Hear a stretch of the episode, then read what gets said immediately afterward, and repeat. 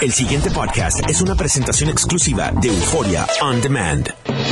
WKAQ 580, expertos en análisis y noticias, presenta a los licenciados Luis Pavón Roca, Carlos Díaz Olivo, en WKAQ Analiza.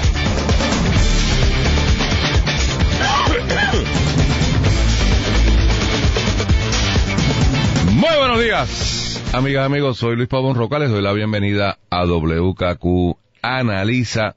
Don Carlos Eduardo Díaz y Olivo. Don Luis Eduardo Pavón Roca, ese mensaje de Tronte medio atragantó ahí. Más o menos. Se te empecé- fue la voz, pero volvió, volvió. volvió, estoy aquí. Estás ahí. Mira, déjame dar un recordatorio de una actividad este viernes, eh, recordando lo que los jóvenes compañeros y compañeras de la revista jurídica de la Universidad de Puerto Rico tienen este viernes un simposio sobre el andamiaje y la reestructuración de Puerto Rico, comenzando a la 1 y 30, realidades y desafíos del Departamento de Seguridad Pública, con el licenciado vegabajeño Ramón Rosario Cortés, la profesora Yolanda Cordero Nieves y el profesor William Vázquez Irizarry, y después a las 5, de la teoría a la práctica, las escuelas charters en Puerto Rico con el profesor Samuel Abrams, la doctora Ana Elvia Quintero y la licenciada Melisa López Díaz. Esto es en la Facultad de Derecho de la Universidad de Puerto Rico y para los abogados y abogadas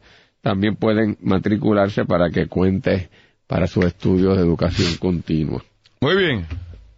Bueno, eh, ¿Estamos con el mensaje o qué? yo empezaría con el mensaje, Sí. ya que no lo cubrió ningún periódico. Pero también en la manera en que acaba. Bueno, pero oye, Bueno, no El- acabo tan tarde. el, el acabó como a las 11, yo creo, pero el mensaje del presidente, ¿no? De acuerdo. Eh, Y además con Trump siempre hay un espectáculo. aunque ayer fue medio aburrido. Eh, Lo mismo que su, de lo que decíamos el bocadillo, ¿no? su moderación en el discurso. Yo, yo lo vi hasta como medicado. ¿No te dio la impresión de que se había metido una pastillita o algo? Él estaba así, estaba bien chilling, bien. Hice, hice eh, eh, Tao, hice Tai Chi Chuan, y estoy aquí bien chilling, bien cool, que viva la unidad. Eh, creo que fue un mensaje bastante presidencial. Eh, por primera vez, yo me atrevo a afirmar, en mi vida veo a Trump eh, como un presidente, o sea, hablando como un presidente. No estoy, obviamente, de acuerdo con muchas de las cosas que dijo, ese no es el punto, estoy hablando del look, ¿no?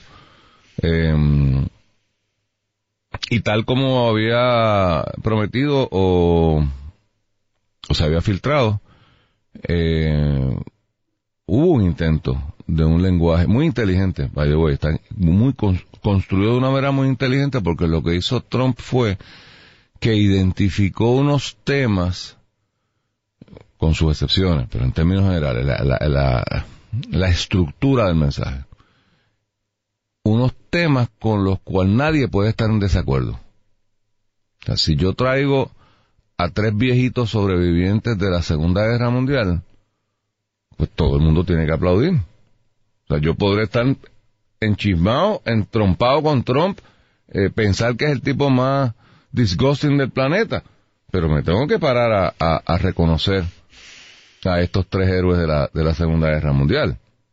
Eh, y eso me pareció muy inteligente porque en este tipo de eventos, como en todo evento, como en un programa de radio, tú tienes que establecer la tónica desde un principio. Si, si tú no estableces la tónica, pues no puedes a mitad de discurso pretender que, que pasen cosas si no lo estableciste desde un principio. Así que él comienza con una serie de invitados eh, muy interesantes. Ni siquiera el invitado co- controversial que se había de nuevo filtrado o lo habían dicho, que era la familia de esta persona con, un- inmigrante ilegal eh, asesino. Para cuando llega eso, no te queda de otra que aplaudir.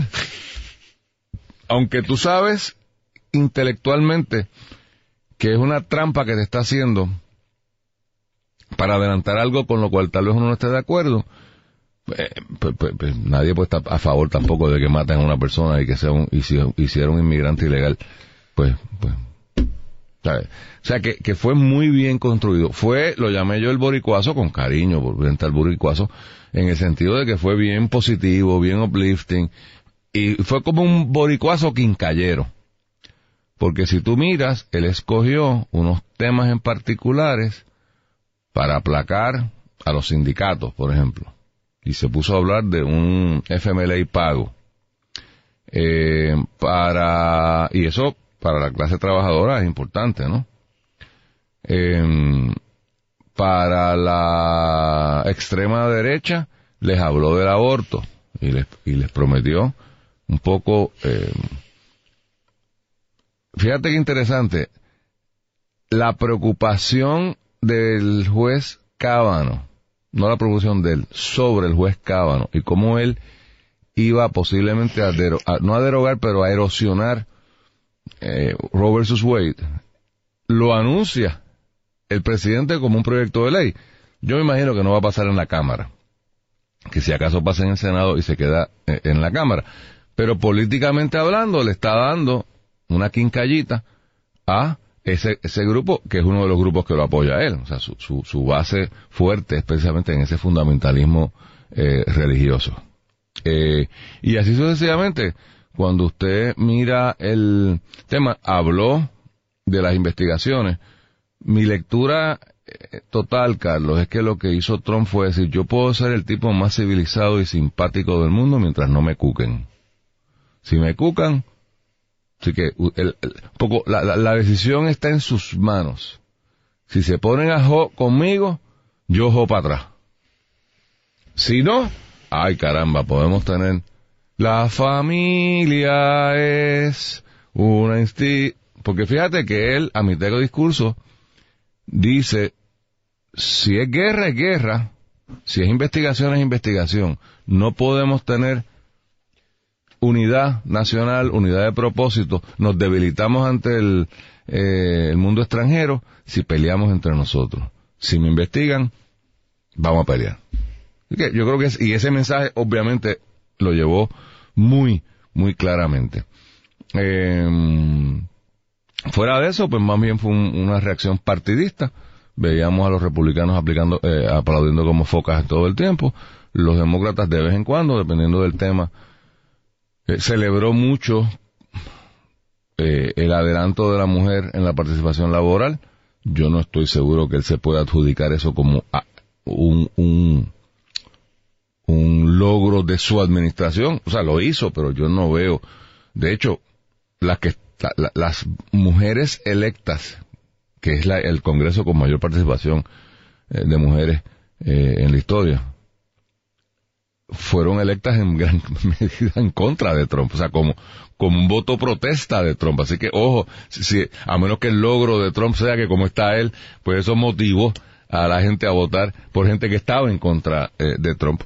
Eh, se manifestó directa y abiertamente contra Bernie Sanders, Alexandra Ocasio y creo yo Elizabeth Warren cuando habla del socialismo y habla de que Estados Unidos nunca será socialista, etcétera, etcétera, etcétera. Vi eso más que un discurso de guerra fría.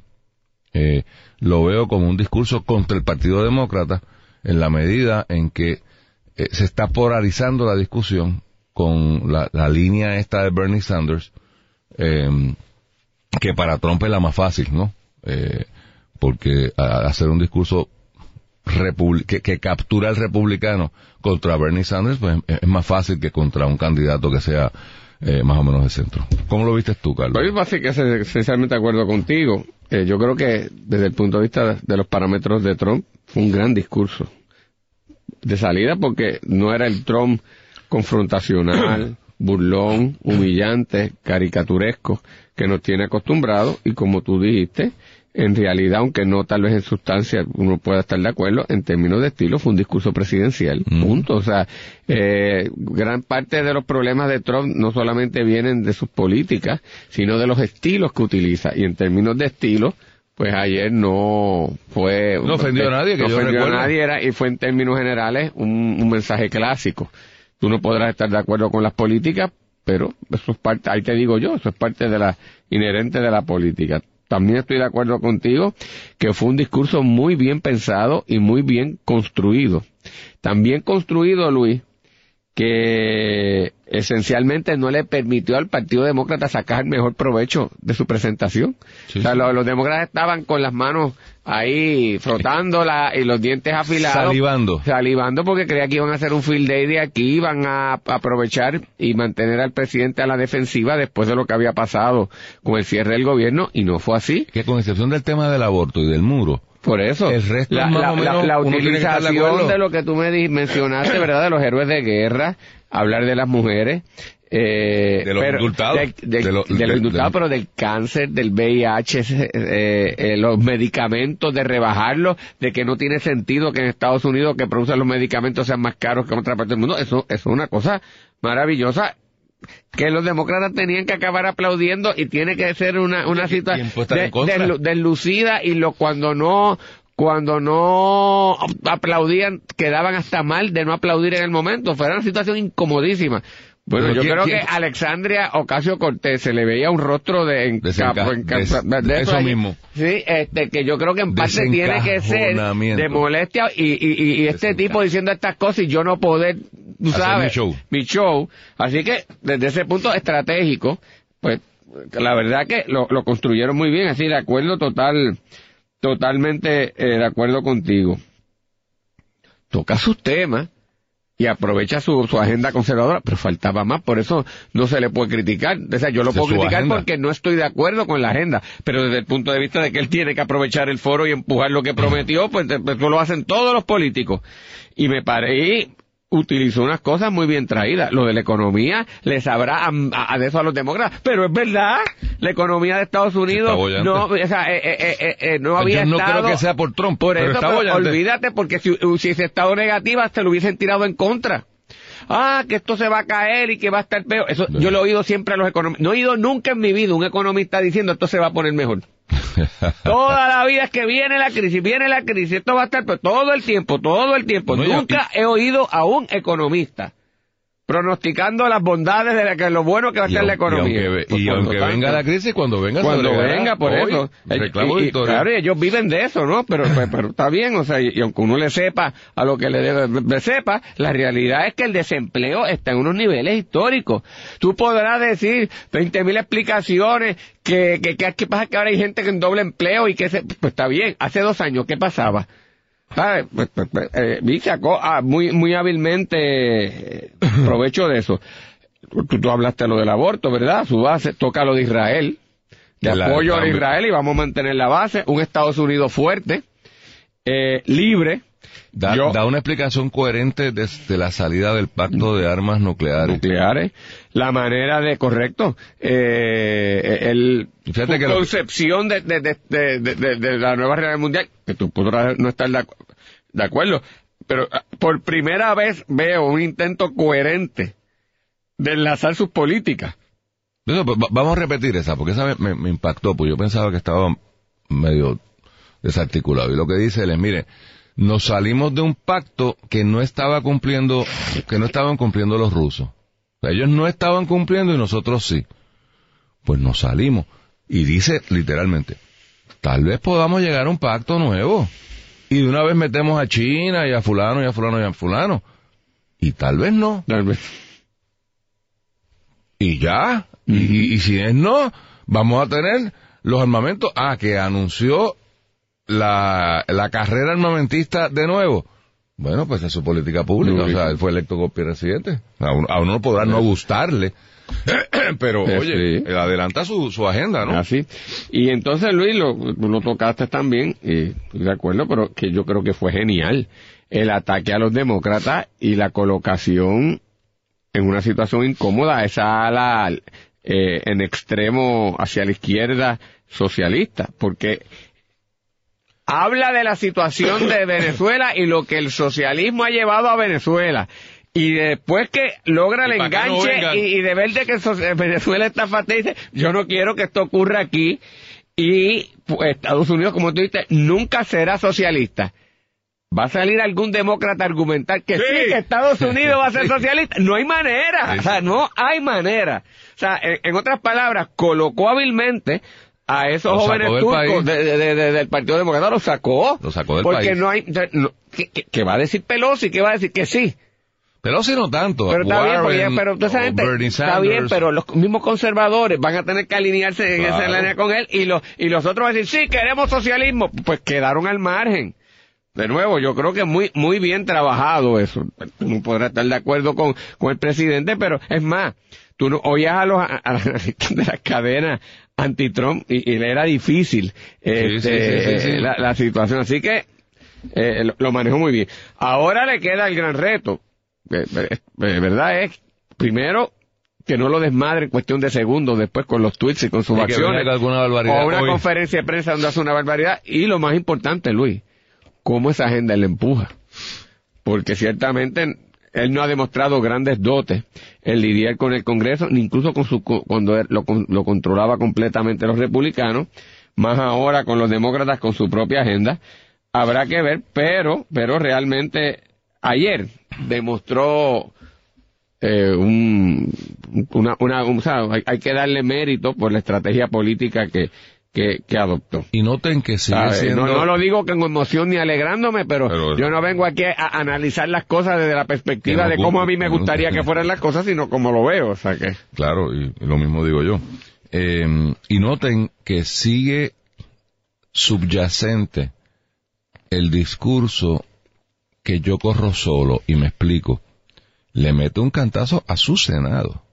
En un momento de su discurso, el presidente dice, oigan, y déjenme decirles algo, hay 300 nombramientos aguantados aquí desde hace años. Senado republicano.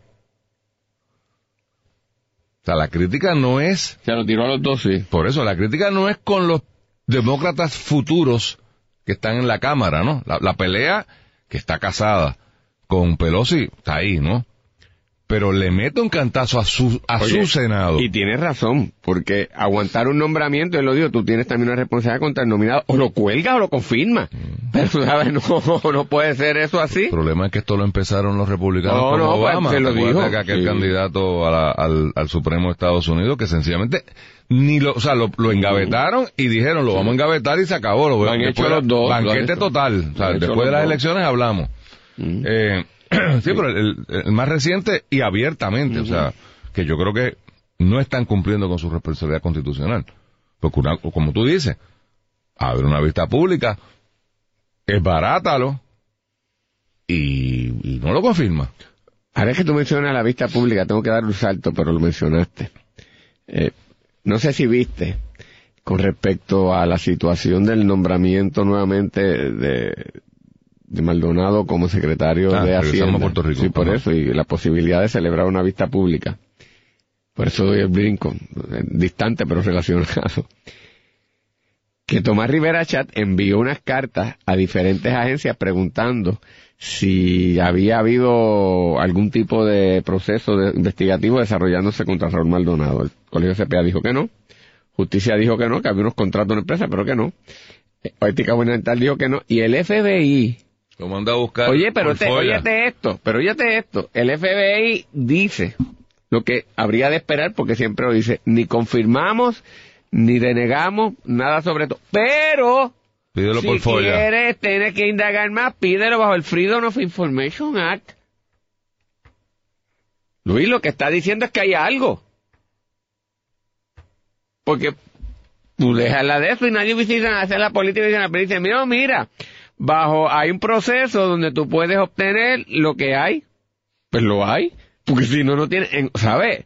Me llamó enormemente la atención. No solamente eso, sino Porque que- para mí está claro, hay un mensaje de que hay algo. Porque si no, no tiene sentido haber dicho esto. Y Tomás Rivera ya dijo que tenía su grupo de, de asesores viendo qué iba a hacer. Yo creo que van a tener que pedir eso, porque el mensaje sublim- ni tan subliminal es que, que, que averigüen que algo hay. ¿O no te pareció? Tú explícame cómo lo ves. No, si la, Porque me quedé sorprendido de esa, de ese enfoque. si la carta de la Secretaría de Justicia fue escrita muy inteligentemente, porque la Secretaría nos dice que no haya nada de la carta de la Secretaría de Justicia, tú puedes concluir lo que tú quieras. Y digo, y lo digo por esto. Si, si, la- si el, si el Ministerio de Justicia dice, estamos evaluando unos contratos, no estamos evaluando, no estamos mirando ningún funcio- funcionario ahora mismo, estamos mirando contratos. Bueno, yo sé que la Secretaría de Justicia no es una tonta, es una mujer con mucha experiencia, como abogada, lleva treinta y pico años de fiscal. Y usted no puede investigar un documento porque los documentos solitos no funcionan. Hay gente que maneja los documentos, los lleva, los trae, los firma, los redacta. Pues te está diciendo, sí, estoy investigando este asunto, pero te lo estoy poniendo de una manera que si tú lo que estás buscando es echarme la culpa a mí de colgar al individuo, no, no, no, no, no, no, no, está, aquí está. Y el FBI hace lo mismo. Fíjate que el FBI, eh, al decirle, bueno, yo no, yo no, ni mi política es esta, pero ahí está Folla. ¿Qué está haciendo? Está diciéndole al presidente del Senado, a mí no me van a echar la culpa. Ah, y le pasa, pero es más inteligente todavía que Secretaría de Justicia, porque ahora ¿qué le pasa a Tommy? Va a tener que pedirlo por. Folla, porque Estoy, de, estoy de acuerdo contigo porque el presidente del Senado había adoptado una posición muy astuta, que era decir, No, mira, no, no, no soy yo. vengan y díganme lo que hay, y todo el puertorriqueño o puertorriqueña que tenga algo, estamos aquí receptivos. Debo aclarar que él ya pasó el crisol del Senado, por lo tanto esto no es un tipo advenedizo, ya nuestra confianza en términos generales de su capacidad pero los está. bochinches si hay un bochinche, tráiganlo. Y me parecía genial porque si no aparecía nada, y ya el Partido Popular dijo que le iba a votar en contra, y nosotros no tenemos nada, ¡pum! Se acabó, no hay que celebrar vistas públicas, y lo aprobó. pero ahora es colocado en una situación compleja, porque a la luz de lo que le contestan, va a tener que solicitar eso, Luis. Digo, miren cuál es el problema que tiene el, el- señor presidente. La base del PNP, su, base del PNP se ha erosionado porque los PNP alcorosos lo ven como que le está haciendo la vida de cuadritos al gobernador. Esto es Vox Populi. Ya fuera en la base, en lo- en lo- en el hardcore del PNP. Es como que, oye, pero ¿qué pasa, Tommy? Me, le está, me, está, ah, me, me está fastidiando al nene. El nene está luciendo mal por culpa tuya. Y eso es peligroso, porque es, tu base política, ¿no? Por lo tanto, colgar a Raúl Maldonado, que podría ser, ¿verdad? Una alternativa Pero que es una pelea donde él no quisiera meter, obviamente no es quisiera algo meterse. que, que se va a vender por el lado del gobernador, como otra vez más Tommy fastidió al gobernador, le colgó a su, a su secretario de Hacienda. Ese, él se tiene que proteger de eso, él tiene que buscar, no, no, no fui yo, es que el FBI dijo, es que el Contralor dijo, es que la Secretaría de Justicia dijo. Por otro lado, le conviene al presidente del Senado eh, a largo plazo la confirmación de este señor? Bueno, depende, porque si lo aprueban y esto explota, como podría estar explotando, porque hay muchas explicaciones que no se han querido dar o no se han dado, y esto explota en la cara en seis meses o ocho meses, ¿quién coge el cantazo? El gobernador. Y cuando vayan a decirle al señor presidente, ah, pero usted aprobó el nombramiento. Ah, pero espérate, a mí no me trajeron nada. Precisamente, a raíz de estas mismas situaciones fue que yo hice la advertencia. Pero mira, aquí está. Ni el FBI, ni este, ni este, ni este, ni este. Pues, yo complací al gobernador. Él tiene una salida. Así que, yo pienso que va a ser confirmado. Yo pienso Yo que pienso igual. no va a pasar gran cosa. Y pues, veremos a ver si todo esto es mucho ruido y no pasa nada, o si efectivamente hay algo más, o suceden otras cosas, ¿no? Porque el que tiene malas costumbres, pues las mantiene. El pasado podcast fue una presentación exclusiva de Euphoria On Demand. Para escuchar otros episodios de este y otros podcasts, visítanos en euphoriaondemand.com.